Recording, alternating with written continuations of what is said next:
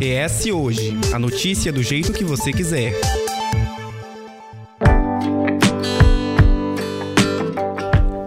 Entra ano, sai ano e os problemas relacionados à violência urbana e à falta de segurança não saem do primeiro plano. Seja por parte do Estado, da pessoa comum ou de um especialista, a segurança pública é sempre uma questão, sobretudo em ano eleitoral.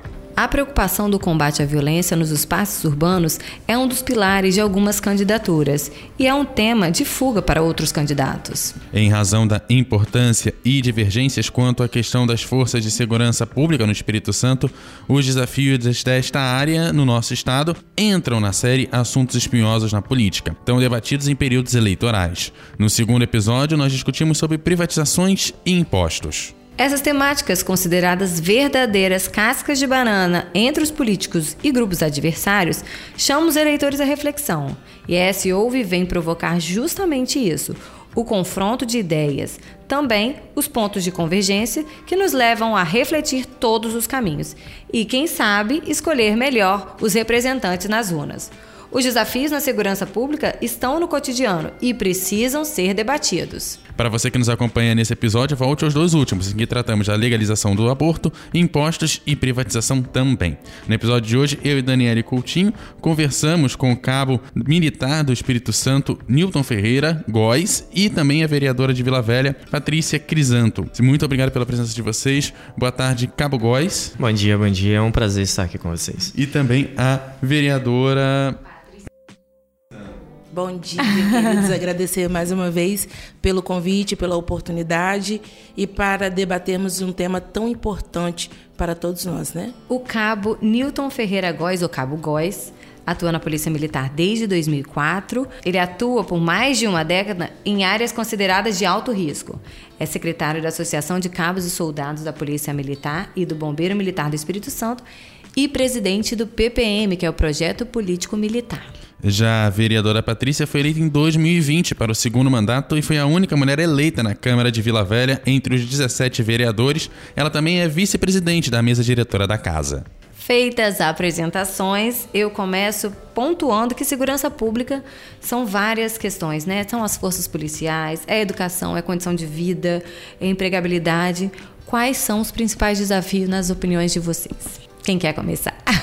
É, a gente percebe né, o quanto que o tema segurança pública né, é importante estarmos debatendo diariamente, não somente em período eleitoral, né, mas no nosso cotidiano, porque, infelizmente, ainda vimos que o, o, índice de violência né, a cada dia mais cresce em nosso estado, em nosso país, mas entendemos que é possível sim melhorar as condições de segurança para a nossa população quando agimos dentro de um contexto, né, como foi bem dito, com a questão da segurança, com a questão da educação, da saúde, porque principalmente as áreas de vulnerabilidade social, a gente precisa ter um poder maior de ação, de ações né, do governo, tanto na área né, de geração de emprego e rendas, tanto na área da saúde, da educação, enfim.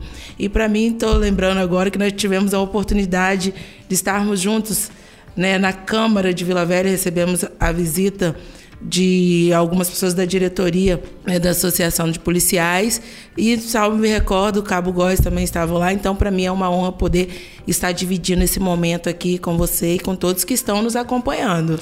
Cabo Góes, é, o senhor faz parte, o senhor está dentro da questão, né? Como policial militar. Eu queria que o senhor falasse assim a sua percepção a respeito, porque pesa, né? Quando a gente fala de segurança pública, pesa sobre as polícias uma responsabilidade como se tudo dependesse disso, né? Bom, é um fato, é um assunto extremamente complexo, delicado e que requer de nós um exercício diário de conscientização, né? Como a, ilustre vereadora apontou, é um desafio didático, eu até diria, porque a gente precisa tratar segurança pública em todas as esferas, da formação da criança, né, até a, as questões que são relevantes no dia a dia das comunidades. É, como você mencionou no meu currículo, eu atuei diretamente em áreas que nós, na segurança pública, chamamos de complexadas. Né? É, a sociedade chama de áreas de vulnerabilidade social. É porque, na maioria desses casos, o único representante do Estado presente nessas áreas é o policial. Infelizmente é uma realidade prática. E aí o papel constitucional das forças de segurança é fazer valer, manter a legislação vigente. Embora se tenhamos esse papel claro no texto, é, segurança é uma responsabilidade da sociedade. E aí é uma questão de conscientização. De fato, é necessário termos um investimento massivo na educação né, nas relações sociais, porque a escola ela tem que ultrapassar esse limite de apenas informar conteúdo didático, mas de proporcionar ao indivíduo condições de ter uma vida é, social condizente com o que a gente tem hoje. Né? É um desafio muito grande, gritante, Acredito eu que nós teremos desafios ainda maiores, porque com o advento de tecnologias, infelizmente, com a flexibilização das legislações, alguns acreditam que seja a, a questão para tratar da segurança. Mas nós, operadores, enxergamos de outra forma, porque você não, não pode apenas flexibilizar, você precisa trabalhar em diversas outras frentes para que o resultado de consciência cultural ele seja alterado. E isso é uma questão de, de longo prazo. Não vai ser de um dia para o outro que a gente vai mudar uma geração. Cabo Góes, a gente tem um ponto importante. Você chega para a gente e diz que o policial às vezes é a única força do, do Estado, Estado, presente nesses espaços. A gente tem aqui, somando os déficits da Polícia Militar e Polícia Civil, cerca de 4.500 profissionais é, efetivos, né? pessoas que estão atuando, estão na ativa hoje, o que é insuficiente para o tamanho da população que a gente tem aqui no estado. Como é que resolve isso, já que vocês são a única presença do estado em alguns lugares? Bom, na verdade precisa fazer uma correção. Na nossa previsão legal, na Força Policial Militar do Estado do Espírito Santo, nós temos a previsão de aproximadamente 11 mil homens na ativa. Atualmente nós temos um número abaixo dos 8 mil. E aí, na, na atividade fim, nós, nós chamamos assim, aqueles que estão atuando na rua, a gente diminui ainda esse percentual, né? É, espalhados em 78 municípios, trabalhando em regimes de escala. Então, assim, é quase que uma matéria-prima escassa. É um desafio muito grande porque nós somos sobrecarregados de toda a ordem de demanda que vocês possam considerar.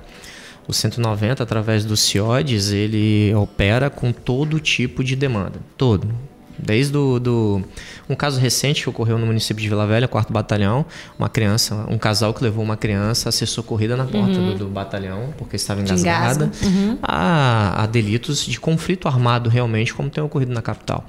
Né? Então, o, o policial está sujeito diuturnamente a, a todas essas circunstâncias. É muito difícil nós avaliarmos institucionalmente aquilo que deveria ser por lei, obrigação do Estado, que é a reposição desse quadro efetivo. Né? Nós somos ente do Estado. Nós somos uma instituição de 186 anos que não está ligada à ideologia. Ela serve ao Estado e ao governante que lá estiver sentado. Então a, gente tem condições de apontar as deficiências. A gente até brinca, hum, faz um, um trocadilho, né? Existem diversos especialistas em segurança pública por formação que não têm experiência em, em, em, em serviço público de segurança. Os operadores de segurança pública que estão na atividade fim é que têm a, a, melhor ótica do processo. Então, a, nós temos um desafio diário, como você mencionou, nós temos um déficit operacional e a população cresce gradativamente. Nós temos uma população que supera os 4 milhões de pessoas e temos aí menos de 8 mil policiais militares em 78 municípios. E aí, aqui a gente pergunta também como é que distribuir de forma estratégica. Vocês teriam uma uma maneira, uma sugestão, ou já foi feito isso ao governo, porque o senhor diz, ó, a gente tem uma equipe reduzida, fora as pessoas que estão dentro da área administrativa, então quem está na rua ainda é menor. Existe alguma maneira de fazer uma limonada com esse limão? Bom, nós temos por premissa cumprir a nossa compromisso de formação. Nós fizemos um juramento de, de doar a, a, vida à sociedade capixaba. O que ocorre é que o planejamento ele é feito de forma muito técnica, baseada no mapeamento de crime. São os dados que a secretaria e as instituições, através das agências de inteligência, produzem para poder dimensionar a movimentação desse efetivo. É sabido que a região metropolitana é, a, a, detém o maior número do efetivo da Polícia Militar, justamente por causa da, da, da maior quantidade de, de população. Mas é, é um trabalho técnico, é um trabalho minucioso e tem que ser feito de forma didática, não engessada, para que a gente consiga administrar justamente aplicando um recurso quando houver a necessidade. É, nós tivemos alguns episódios no município de Cariacica, alguns conflitos armados em uma determinada região, então o efetivo de forma flexibilizada, ele é conduzido a essas localidades para poder sufocar, suprimir a, a, a ação criminosa. Recentemente, nós tivemos esse problema na capital, né, na região, inclusive próxima ao quartel do Comando Geral, uma região complexada. E aí a, as, os operadores de segurança estão empenhados exaustivamente nessa região, mas são dados técnicos baseados em atendimento de ocorrência, mapeamento de crime, né, dados que também são produzidos através das co-irmãs, Polícia Civil, né, as agências de inteligência. Eu queria perguntar agora para a vereadora que a senhora tem uma participação ativa em trabalhos com juventude negra e também em, com pessoas em situação de vulnerabilidade social. Como é que a senhora entende que a assistência a essas populações refletem no índice de criminalidade? É importante né, a gente sempre frisar que o nosso país né, nós temos baseado em dados né, a polícia que mais mata e também a polícia que mais morre. Né? Nós temos hoje acompanhado de perto essas questões. Né? Tenho também na minha família, né? meu irmão é agente de segurança pública, então a gente acompanha ainda mais de perto né, as realidades deles no dia a dia. E quando a gente se fala em juventude negra, a gente também sabe que os jovens negros são os que mais morrem. Né? Olhando no retrato geral dos nossos presídios aqui no estado do Espírito Santo, a maior parte da população encarcerada são jovens e negros. Então nós entendemos a importância da aproximação desse trabalho né, da juventude com a segurança e também com ações ligadas diretamente aos conselhos comunitários de segurança, que acaba sendo uma uma ligação entre as forças policiais e as comunidades. A forma também né, de abordagem aos jovens negros já tem sido discutido muito, não somente aqui no nosso estado, pelos nossos jovens, e também em outros estados. Então a gente vê a necessidade né, de uma interação maior. Né, de um processo de escuta maior com a nossa juventude negra, principalmente dentro das periferias. Né? E como eu já disse no início da minha fala, a importância de a gente poder tratar a segurança pública no âmbito de vários pilares, né, envolvendo a educação, como o nosso amigo Cabo Góes disse, é, é, no viés né, de combater a vulnerabilidade social que dentro da, da segurança pública, né, da polícia, já tem uma outra, uma outra forma de dizer, né, sobre a vulnerabilidade social. Então, hoje a gente vê que tem uma necessidade maior de um tratamento diferenciado em relação à nossa juventude negra de periferia. E a senhora acha que é, a gente pode dizer que houve avanços por parte das forças policiais, avanço no sentido de mais respeito, mais mais empatia, mais é, um tratamento dif diferenciado do que vinha sendo tão agressivo com, a, com, com, o negro, com a mulher. A senhora sente que isso avançou no lado positivo? É, no nosso país, né, a cada 23 minutos morre um jovem negro. E eu, como moradora de periferia, como mãe de adolescente negro, mãe de uma criança negra também, eu posso dizer aqui que um dos projetos da Polícia Militar que aproxima ainda mais as comunidades, né, as nossas crianças, os nossos jovens da segurança pública é o ProERD. Eu tenho um filho que ele passou, né, o meu mais velho, o meu mais novo ainda não teve oportunidade de passar por esse trabalho da Polícia Militar, o ProERD, que assim tem gerado um resultado muito positivo dentro das comunidades. Por mais que né, nos últimos anos a gente tenha visto que o ProED ele não está acontecendo em todas as regiões né, de uma forma geral ainda, mas nas comunidades que a gente vê que está tendo a atuação desses policiais através desse programa aproxima ainda mais né, das forças policiais, o que né, traz um trabalho maior de conscientização, até mesmo de prevenção ao uso de droga. E as escolas também têm um papel fundamental e as famílias ainda mais. Cabo Góes, é, a gente passou por um período bastante complicado. Aliás, estamos ainda vivendo, a gente não venceu a pandemia, mas com a pandemia no ápice dela, nós tivemos uma, um, as pessoas se resguardando um pouco e talvez até a questão da criminalidade, a, as forças de segurança tivessem um pouco mais de controle, né? As pessoas não estavam tanto na rua. Mas passado o período crítico, a, rua voltou a ser tomada, as, a, a vida está voltando. Tem como a gente fazer um julgamento sobre o aumento de crimes urbanos, principalmente patrimonial? Antes de eu responder, se vocês me permitissem, claro. eu gostaria de fazer uma observação. A vereadora ela trouxe um, um, uma informação que é uma prática muito comum, né? de afirmar que nós somos a, a polícia que mais mata no mundo. A, o Espírito Santo é um ponto fora da curva nessa realidade. Embora nós tenhamos um efetivo extremamente reduzido, nós somos a polícia que mais produz e é que tem menos pontos de letalidade. Tanto que ocorrem que, é, situações bem pontuais e elas permanecem por muito tempo na mídia justamente porque não é uma ação corriqueira. Né? Nós somos treinados dentro da legalidade. Óbvio que num conflito armado é, essas questões podem surgir, mas é preciso deixar isso de forma muito bem pontuada.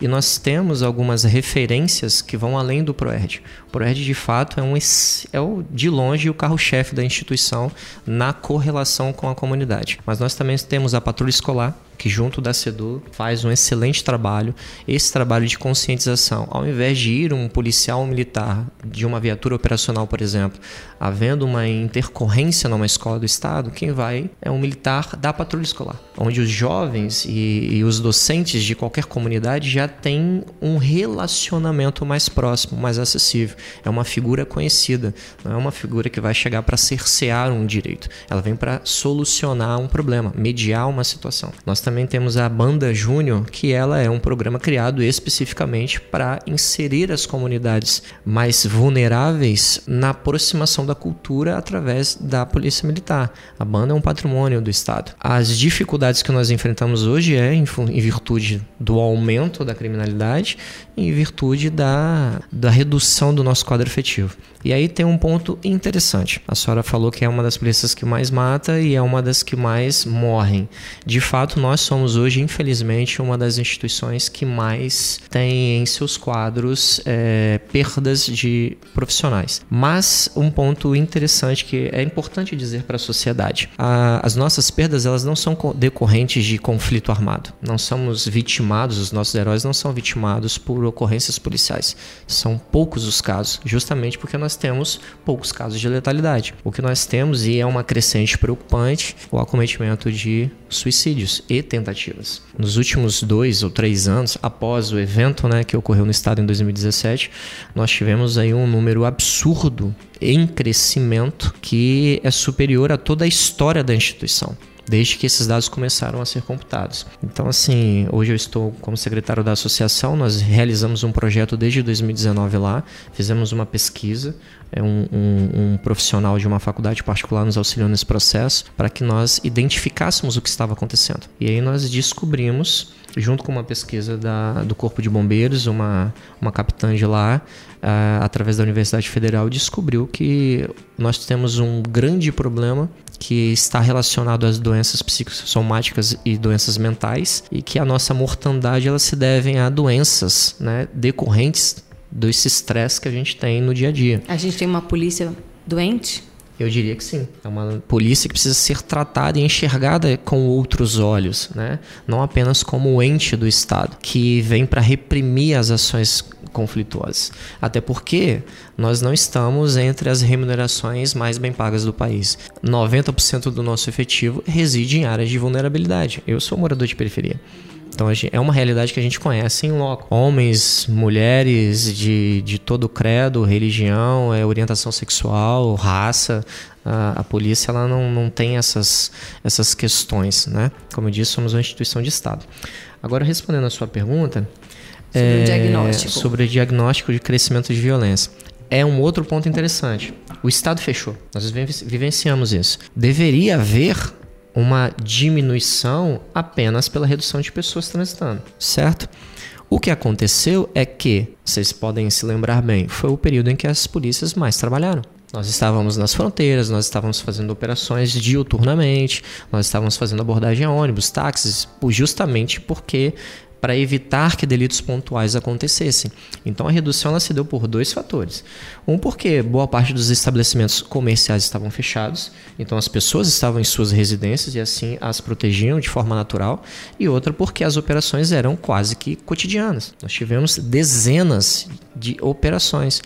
E, em consequência disso, nós tivemos também dezenas de profissionais infectados e que tiveram que procurar o serviço de saúde. Tivemos perdas significativas, assim como toda a sociedade capixaba, mas nós estávamos lá. Então, a, eu atribuo a redução a esses dois fatores né? a diminuição das pessoas que estavam em suas residências, por isso o crime contra o patrimônio reduziu, e a presença policial em operações cotidianas no solo capixaba. Cabo Góis, a gente teve um episódio aqui, já tem um tempinho, o nosso episódio número 93, né? A gente já passou do sem que fala exatamente sobre o mapeamento da polícia, das polícias aqui no Espírito Santo, foi feito um estudo, tem tido esse trabalho. Você teve contato com esse trabalho, você chegou a ver é, que tipo de solução que eles trouxeram para as polícias e como você vê um estudo do mapeamento da saúde mental. Nisso eu entro, apesar de tudo que você falando, contribuindo com tudo que você já falou pra gente dessa necessidade é, de uma polícia que tem tido esses problemas, né, de, de saúde. Eu, na verdade, eu fui participante desse processo nessa pesquisa que foi feita pela Capitã do Bombeiro junto à Universidade Federal, era uma pesquisa feita por eles lá, em que apontou a expectativa média do operador de segurança pública militar em 58 anos de idade. E aí, vitimado por doenças cardiovasculares, câncer, né, em sua maioria, e problemas neurológicos, problemas de saúde mental. Eu não tive a fundo aos dados, né? Eu tenho informações acerca das pesquisas que nós realizamos e porque participamos de um projeto que o Estado implementou recentemente, acho que no final de 2020 para 2021, que é um programa chamado COPAS um programa da Secretaria de Segurança que visa apurar esses dados, porque existe uma pesquisa nacional, porque isso é um problema endêmico, não é um problema específico do Espírito Santo. Nós somos um dos expoentes, né? É, estamos nas pontas ali da tabela em, em relação a isso, infelizmente. Mas existe uma pesquisa nacional e o Espírito Santo não tinha esses dados. Então o Copaz ele vem hoje de forma a, a compilar, verificar as razões. Incluir também o Estado, né? o Estado nesse, nesse compilado de informações. É, o que nós temos é. Infelizmente são as informações diárias, né? não é nada surpreendente. Quase que semanalmente nós temos aí informação de alguém que tentou tirar a própria vida, conhecidos, né? pessoas que eu tive, infelizmente, algumas oportunidades dessa natureza, de estar em contato com uma determinada pessoa e horas depois saber que ela tirou a própria vida em casa, na frente da esposa, dos filhos, né? O profissional ele está realmente é o precisando. desespero, né? Quem quiser mais informações sobre essa pesquisa, o episódio 93 também tem um link lá para alguns dos resultados dessa pesquisa para você que estiver interessado. Fica aí a dica.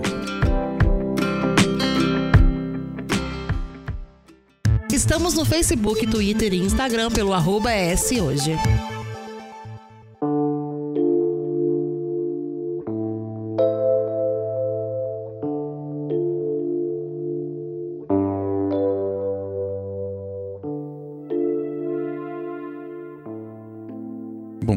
Vereadora, como você acredita agora falando de questão de violência, mais especificamente com relação às mulheres, né, que sofrem não só dentro de casa, mas fora dela. Como que essa questão pode ser trabalhada e como você vê o, a implementação das guardas municipais, por exemplo, do município? Você, como vereadora, tem mais contato, já que a guarda municipal é competência do, do município. É importante, né, a gente sempre frisar na questão da educação, da conscientização. O município de Vila Velha principalmente né, no período que mais se exigiu da segurança pública do nosso estado do Espírito Santo, a Guarda Municipal de Vila Velha foi referência não somente para o estado do Espírito Santo, mas para todo o país. Quando a gente traz a discussão né, o combate, a prevenção de toda e qualquer tipo de violência contra as nossas mulheres, é um assunto que a gente precisa de fortalecer as políticas públicas para as nossas mulheres. Hoje nós temos no governo do estado, né, através da Agenda Mulher, programa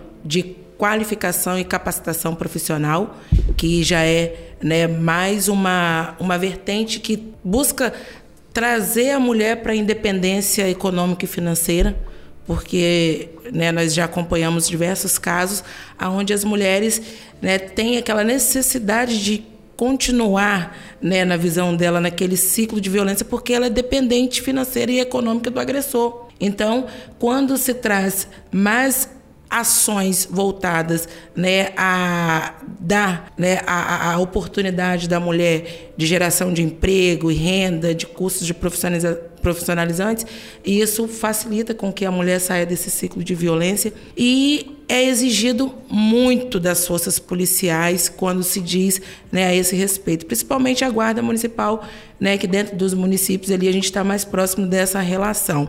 Hoje o município de Vitória conta com o botão do pânico, que também né, um, uma forma, um equipamento que traz né, mais segurança às mulheres. E em Vila Velha hoje nós temos, né, que é até uma, um projeto de lei de nossa autoria, que é a Inspetoria da Mulher, a patrulha né, Maria da Penha.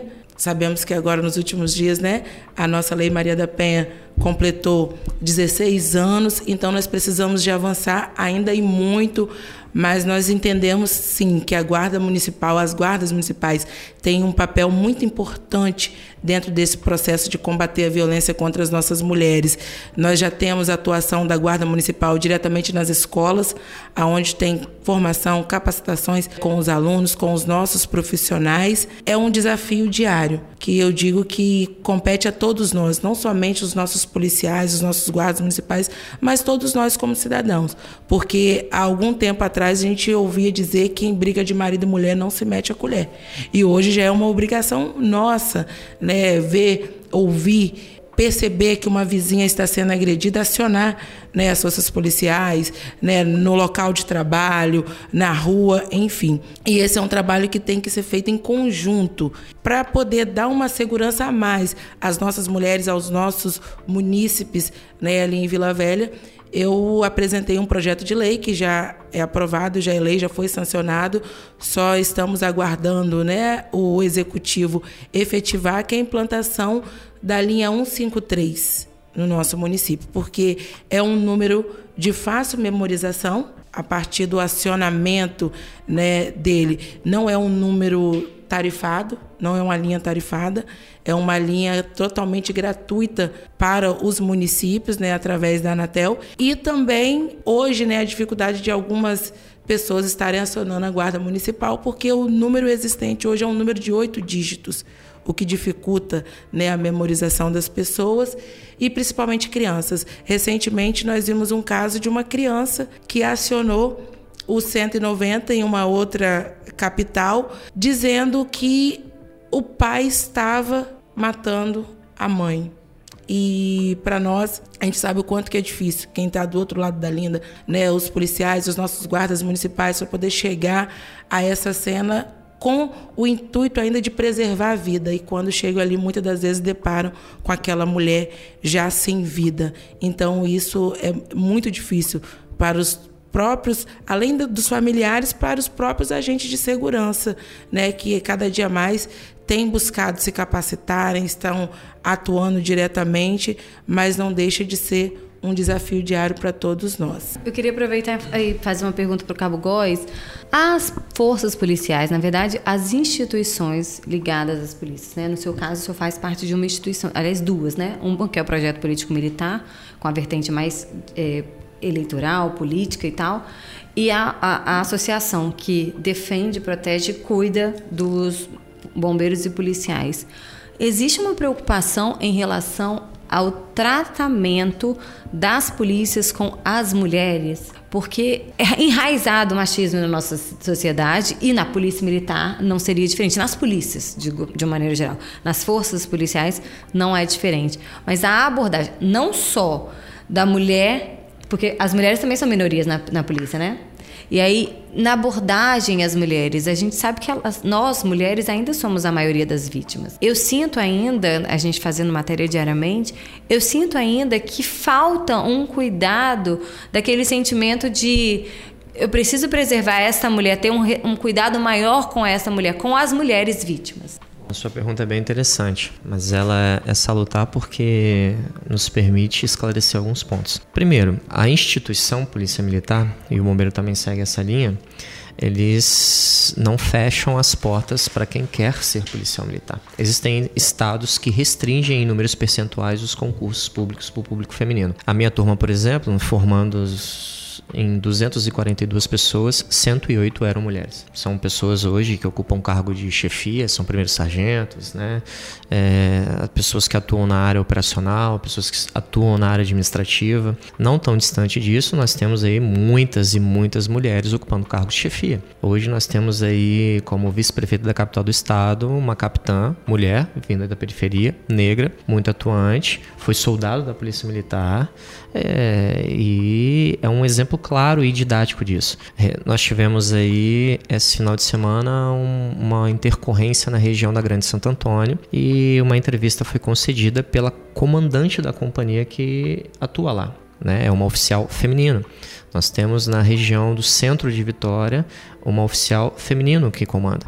Então, assim, nós estamos um pouco distantes dessa, desse pragmatismo que existe em relação à instituição por ser uma estrutura militar hierarquizada. Mas ainda assim existe um cuidado maior para a vítima mulher? Assim, é, como a, vereadora colocou, o advento de uma legislação específica para tratar das pautas do público feminino nos fazem entender e exigem de nós que tenhamos uma particularidade com relação a esse atendimento. Por exemplo, como ela mencionou a questão do PROERD, que atua diretamente no combate à repressão em drogas junto à, à educação das crianças nas áreas de periferia. Nós temos a patrulha escolar, como eu mencionei, que trata da intervenção. Nós temos a Patrulha Maria da Penha, é um projeto piloto que nasceu no estado do Espírito Santo. O Botão do Pânico é um projeto piloto que nasceu no estado do Espírito Santo, em que o atendimento era feito pelas guardas municipais e pela Polícia Militar. Então você tem sempre um par, um homem e uma mulher que atuam de forma pedagógica e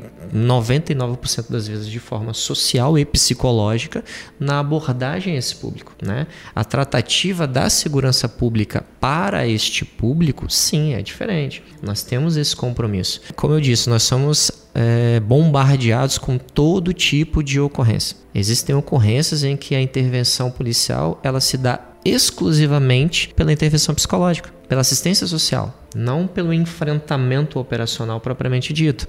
Né? Então nós temos sim esse zelo, esse cuidado, nós temos assim uma proximidade muito grande com muitos trabalhos sociais que a instituição oferece. A exemplo da, da questão de saúde propriamente dita, é uma referência da Polícia Militar o banco de leite do HPM, né? entre outras questões.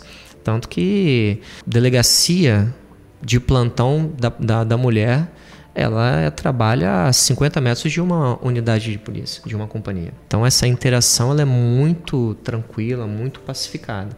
Esse atendimento, ele, esse entendimento de que deva ter um tratamento né, mais polido, um tratamento mais cuidadoso, ele existe sim. Nós temos é, na grade de formação curricular do, de quem vem do mundo civil para se tornar um profissional através dos nossos cursos de, de formação, uma das premissas primárias é o tratamento humanitário. Nós somos referência no Brasil de polícia comunitária.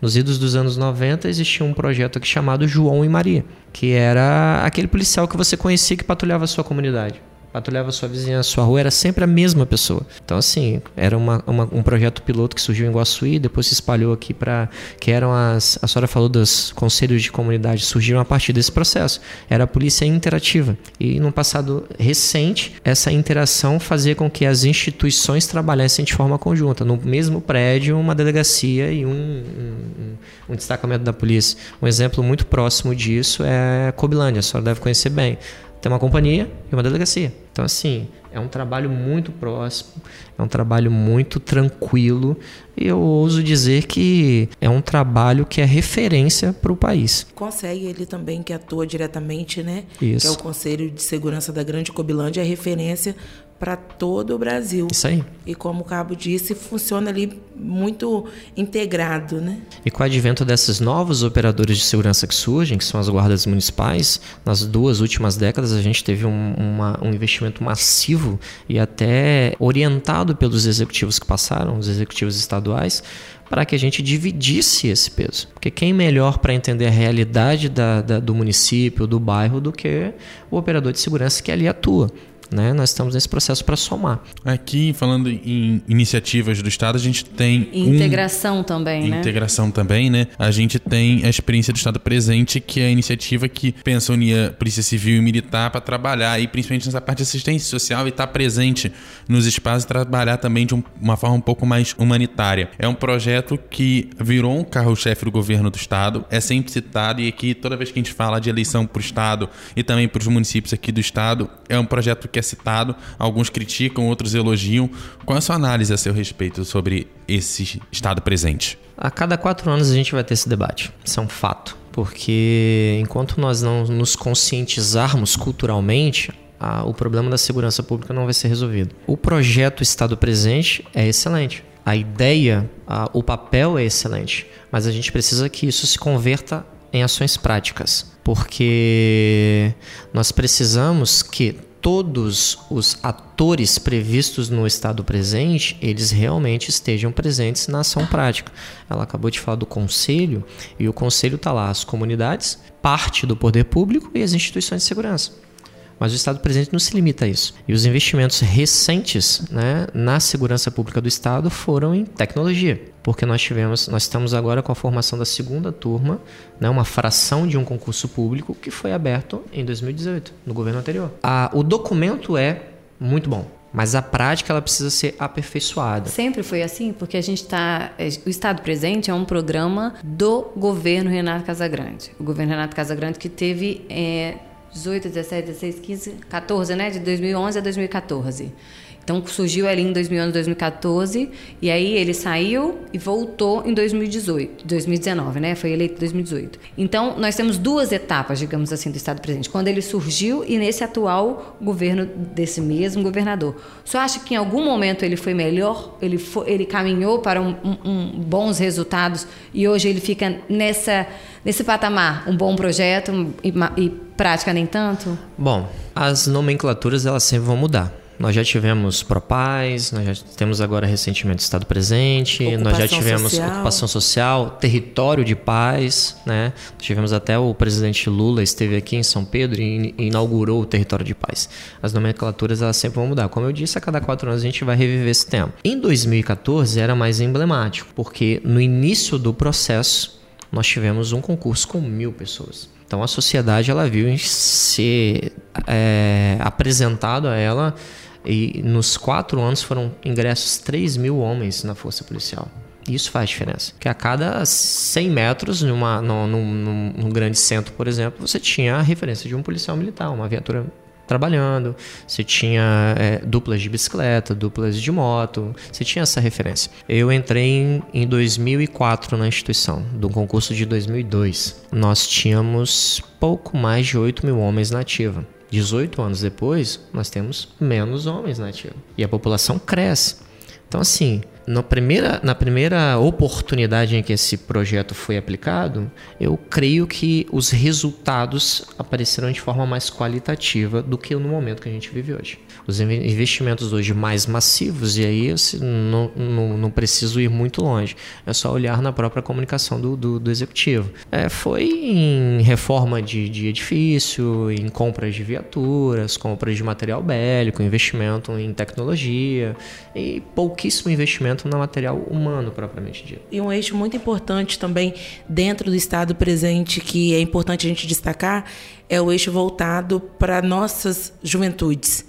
Que atualmente né, o governo do Estado está entregando 14 centros de referência de juventude. E a gente entende o quanto que é importante, até mesmo para poder né, dar uma condição melhor para esses jovens terem dentro das suas regiões, dentro dos seus territórios, o centro de referência de juventude. Já foi entregue um em Vila Velha, em Cachoeira de Itapemirim, em Guarapari, em Vitória, no território do Bem, em Serra. Então, é, é, esses centros são muito importantes né, para que a nossa juventude possa ter uma oportunidade maior. Né? E eu vejo também que tem ali alguns momentos de, de, de interação, tem momentos de encontro, de discussões, até mesmo com né, os nossos responsáveis né, diretamente os nossos agentes né, de segurança pública. Eu vi que recentemente tiveram algumas ações de conscientização né, e, e, e, esses agentes também estavam presentes dentro desse território. Então, é um avanço também dentro do Estado presente, que é uma marca do governo Renato Casagrande que é investir também na nossa juventude. Eu vejo o quanto que é importante esses espaços que traz é, é, tecnologia, cursos profissionalizantes, é um apoio maior para os nossos jovens dentro do estado presente. Eu queria saber, inclusive aproveitando, falou da juventude, a gente teve recentemente alguns conflitos fortes, né, entre polícia, criminosos, sobretudo na área, na área, nas áreas de vulnerabilidade social, né, nas periferias. A senhora que é da moradora de periferia, né, como o senhor falou. Como que a senhora vê isso, assim, a sua preocupação enquanto mulher, enquanto mãe, enquanto vereadora, porque aí quando a gente é vereadora, a gente é mãe da comunidade também, né? Então, é, é importante que a gente pense mais para lá da nossa casa, para além da nossa, do nosso bairro. E aí eu queria que, que que, que, te chama a atenção? Qual o tipo de cuidado, qual o tipo de impacto que a senhora sente na cidad nos cidadãos? É, nós mulheres nós temos né, esse cuidar ainda maior né, com as pessoas. Então esse, esse impacto diretamente quando se envolve né, essa questão desses conflitos dentro, da dentro das comunidades nos, nos, traz uma responsabilidade ainda maior de envolver os agentes de segurança, né, junto com o poder público, junto com as comunidades, para a gente poder aumentar o diálogo, né, porque a gente também entende o quanto que é importante a gente ter essa aproximação entre os entes, entre os nossos policiais, entre a força de segurança com as comunidades em si, né, através do Conselho Comunitário de Segurança, através das escolas. Então eu vejo que a gente precisa de fortalecer ainda mais. Recentemente eu estava passando na rua com o motorista aqui da, da reportagem e aí ele falou assim, é, na periferia, Dani, que eu moro nela, ele falando que eu moro nela, em toda esquina tem um lugar que vende açaí e uma igreja diferente. E aí aqui a senhora falando, a gente falando de periferia, a gente falando de, de, forças para o combate à violência, para trabalhar em prol da segurança pública e a importância das igrejas, a senhora falou do Centro de Referência da Juventude, né? Então, trabalhar a educação, trabalhar a juventude, trabalhar o esporte, trabalhar a religião, quanto isso, é, é Cabo Góis também podia complementar pode ajudar a força da segurança pública, porque para não ficar enxugando gelo, sim, né? Sim, e os conselhos também, né? O Estado do Espírito Santo é um estado também que tem sido referência, né, no Conselho Estadual de Juventude. Quando tem uma atuação direta desses conselhos, aproxima ainda mais nessas relações e faz com que as políticas públicas sejam efetivadas dentro dessas porque áreas. Porque uma vez que o jovem, que a pessoa entra no mundo do crime, é tão mais difícil tirar, o trabalho tem que ser de evitar que se entre, né? E aí, é, é, Cabo Góis, como é que o senhor faz essa avaliação das igrejas, de todo esse, esse trabalho? Porque é uma somatória de forças para que vocês não façam ficar aprendendo e, e, aí a justiça volta por causa da idade. Aí, é aquela coisa de enxugar gelo e você, às vezes, como o senhor falou, também sou de periferia. Aí você vê aquele menino que cresceu com você e você fala, cara, como é que eu faço? Bom, como eu disse, né? É uma obrigação do Estado conceder a segurança, ofertar segurança, mas é uma responsabilidade de todos. A comunidade ela precisa se conscientizar que o resultado prático, né, no dia a dia das relações que ali existirão depende dela. O que o, o motorista falou é uma realidade que parece piada, né? Mas é o que a gente mais encontra nas áreas complexadas são igrejas. O que, que acontece? Os conselhos eles são extremamente importantes, como a vereadora está pontuando. Essa integração com as instituições de toda a ordem, né, os centros de referência, as denominações religiosas que são atuantes e a gente tem que deixar isso muito claro aqui.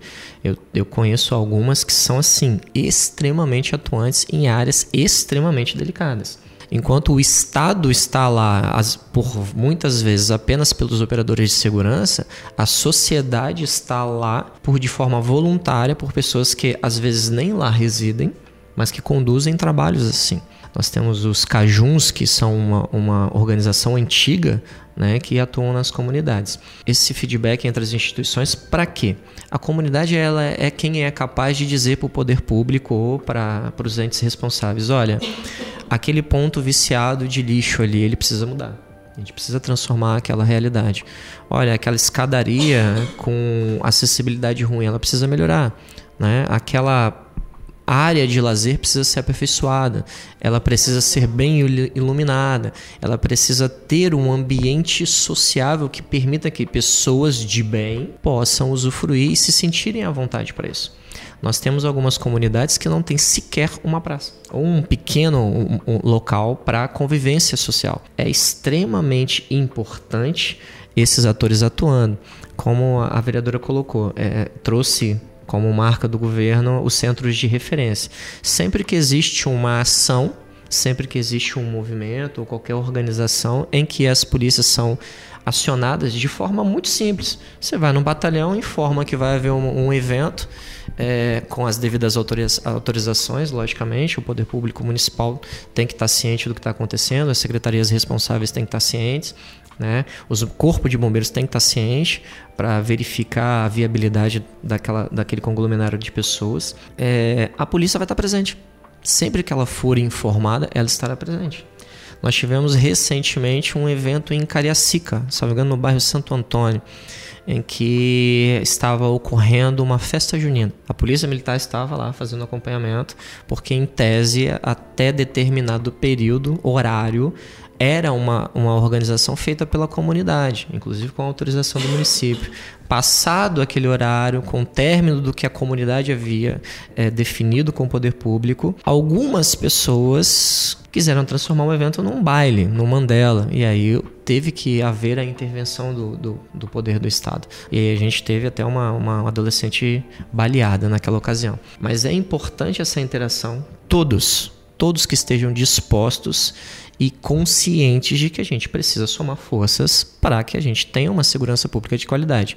E eu nem chamaria de termos uma segurança pública de qualidade, para que nós não precisemos utilizar o poder do Estado para a coerção de algum tipo de delito. Porque se a minha rua, né, é, os meus vizinhos se comunicam, olha, chegou uma pessoa estranha aqui, liga para a polícia, isso é uma ação preventiva. Porque boa parte das nossas, dos nossos atendimentos de ocorrências são ações preventivas. São pessoas que não são, não pertencem àquele ambiente, estão rodando. Você percebe, olha, o cara passou aqui na minha rua três vezes, nunca vi essa pessoa aqui. É um carro estranho, passando devagar, olhando as casas. A gente não conhece, tem criança na rua. Ah, se te despertou alguma, alguma curiosidade ou algum incômodo, é importante a gente frisar. Nós temos diversos canais.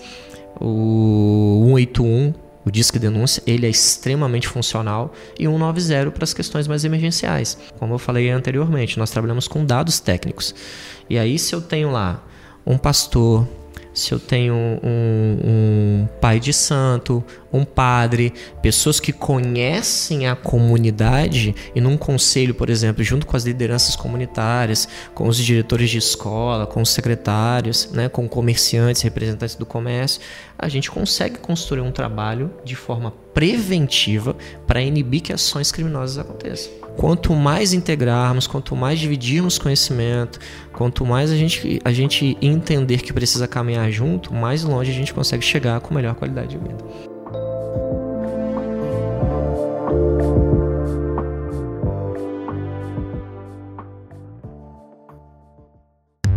ES Hoje a notícia do jeito que você quiser.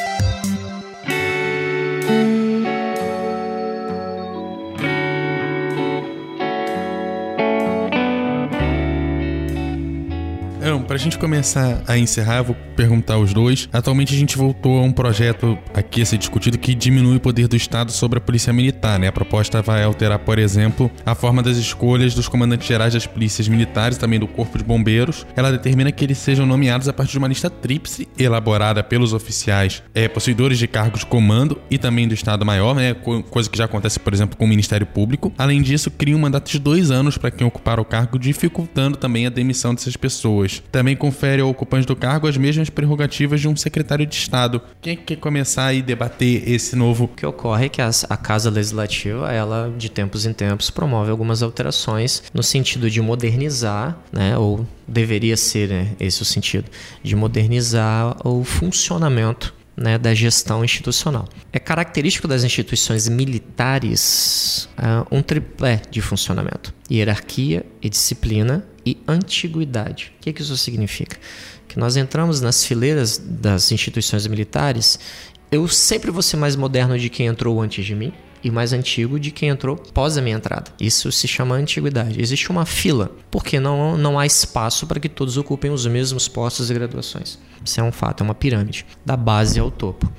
Então, historicamente, como ocorre nas forças militares das quais nós somos subordinados, né? Nós somos forças auxiliares. Quem ascende ao comando deveria ser o oficial com o posto mais antigo da instituição, né?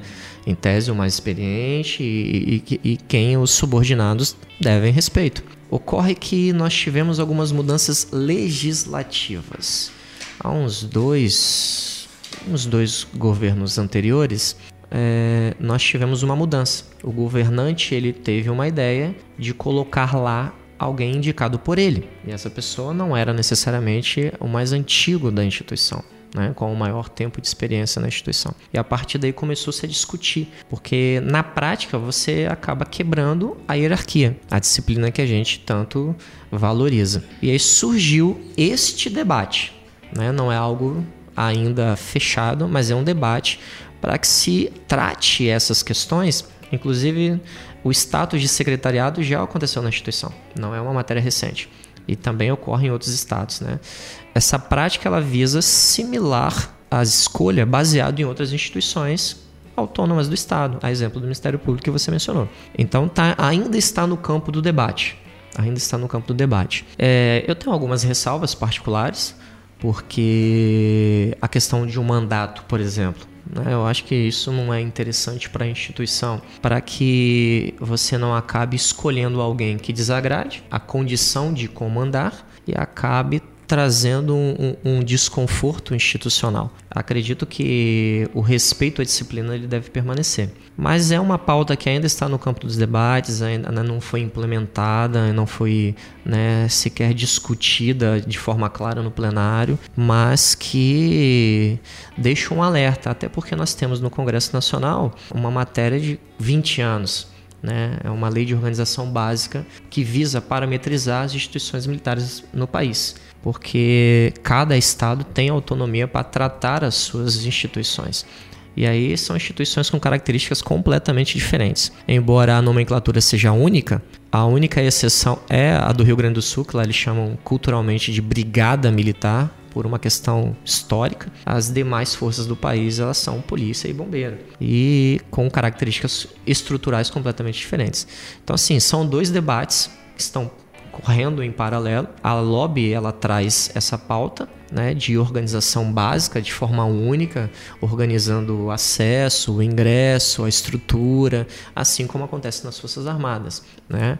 Um oficial comandante de Forças Armadas ele trilha um caminho de mais de quatro décadas né, para chegar a chefiar a, aqueles que chefiam. Então, é um pilar que a gente precisa respeitar. Vamos aguardar, né? enquanto representante de classe, à frente do projeto político, a gente quer participar e com certeza vai participar desse processo. O nosso, o nosso episódio ele está dentro de uma série que fala temas espinhosos. Por que, que segurança pública, na visão de vocês, é um tema espinhoso usado nas eleições? Infelizmente, a gente vê que intensifica esses debates mais em período eleitoral e como já foi dito anteriormente, tanto por mim, né, tanto pelo Cabo Góes, é, a gente precisa de discutir segurança pública diariamente, e envolvendo todos e entendendo que é importante, extremamente importante, é ampliar essa discussão e não esquecendo que são vários pilares né? Educação, cultura, saúde e várias outras ações que a gente precisa de trazer para o campo da segurança e ser discutido diariamente e também cobrar a efetividade dessas políticas públicas em todos os âmbitos também que fazem caminhar juntamente com a segurança pública. Bom, eu chamaria de tema espinhoso porque é um problema que é visível. Né? É um problema que a gente vive na pele no dia a dia. Todos os dias o jornal noticia, a mídia noticia algum tipo de violência que a sociedade passa. Seja ele de ordem né, estrutural, seja de violência em relação a grupos de vulnerabilidade, sejam questões gritantes, né, como por exemplo crianças vitimadas, nós tivemos recentemente aqui, e que requer que o Estado dê uma resposta digna, uma resposta à altura. E essa resposta é o que a gente está colocando aqui, ela requer investimento, ela requer uma ação incisiva, mas que seja visível. A gente vai encerrando por aqui, mas antes de eu, de eu fazer o encerramento, lembrando que a, as forças policiais nessas eleições, já tá, nas últimas eleições a gente já viu isso, mas nessas eleições vão ter é, é, espaço cada vez maior, né? No âmbito nacional, no âmbito estadual, alguns é, candidatos já se comprometeram com policiais e bombeiros militares. É, outros já estão colocando, buscando ter apoio da polícia, das polícias civil, militar, dentro das suas chapas. E o peso da, dos policiais nessas eleições serão gritantes e a gente precisa ficar atento, precisa fazer a reflexão, ouvi-los para compreender as demandas e também refletir o quanto cada um concorda e discorda. A gente vai encerrando por aqui, agradecendo imensamente aos nossos convidados, Cabo Góes, vereadora Patrícia Crisando. Muito obrigada. Se quiserem deixar algum recado final. Eu que agradeço mais uma vez né, pelo convite. E para nós é sempre um momento de muito aprendizado poder participar né, de, de momentos como estes e deixar né, um pedido para toda a população que nós possamos nos preocupar mais uns com os outros que nós possamos nos amar, amar mais e que nós possamos, sim, lutar contra todo e qualquer tipo de violência contra as nossas crianças, contra as nossas mulheres, contra os nossos jovens e contra a nossa população. E você também pode fazer parte de todo esse movimento. Bom, eu também agradeço. É, é extremamente importante para as nossas instituições que momentos como esse aconteçam para a gente esclarecer qualquer tipo de, de equívoco que possa existir para a sociedade e que a gente possa expor enquanto operador de segurança que tem habilidade para falar e tratar da pauta para o povo capixaba. Assim como a senhora colocou, eu acho que nós temos que tratar desses temas espinhosos dentro de casa. Temos que ensinar nossos filhos, explicar de forma muito clara, de forma muito tranquila, é, os riscos né, a que eles estão expostos no dia a dia. Porque a oferta de drogas, por exemplo, né, de, de possibilidade de cometimento de delitos, ela é exaustiva em cima desse público. Então é importante a gente tratar dessas pautas, a gente ter esse diálogo com a comunidade, porque a gente oportuniza para que a sociedade ouça e fale: olha, tem um conselho atuante. Tem um conselho que conversa com as, a, as polícias que estão mais próximas da gente. Eles se reúnem semanalmente, quinzenalmente, eles fazem balanço. Né? A, a, minha comunidade religiosa ela tem acesso a isso. Então a gente abre os olhos da sociedade de que existem uma série infinita de trabalhos ocorrendo né, simultaneamente que possam, podem contribuir para uma melhora da segurança. Então agradeço grandemente a oportunidade de estar aqui. Acho que aproximando a sociedade das forças de segurança, a gente consegue um resultado positivo. E deixo, é, reforço mais uma vez, né? Que qualquer intercorrência e qualquer necessidade, o 190 está à disposição e qualquer tipo de informação que possa ser, que possa contribuir para a melhora da entrega da segurança pública pode ser feita através do 181, o Disque Denúncia. É o que a gente precisa, da confiança da população nas forças de segurança.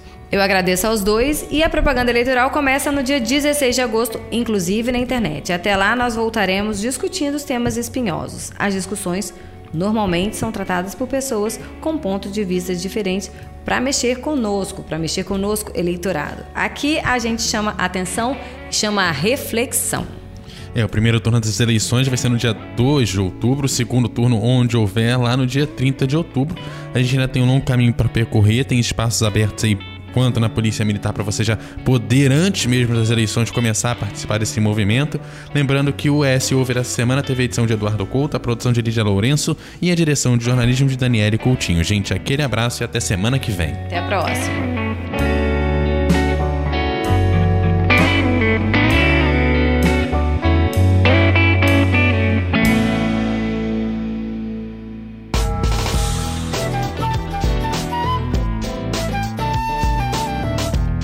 Você encontra o ES Hoje nas redes sociais, arroba ES Hoje, e também no canal do YouTube e no site eshoje.com.br.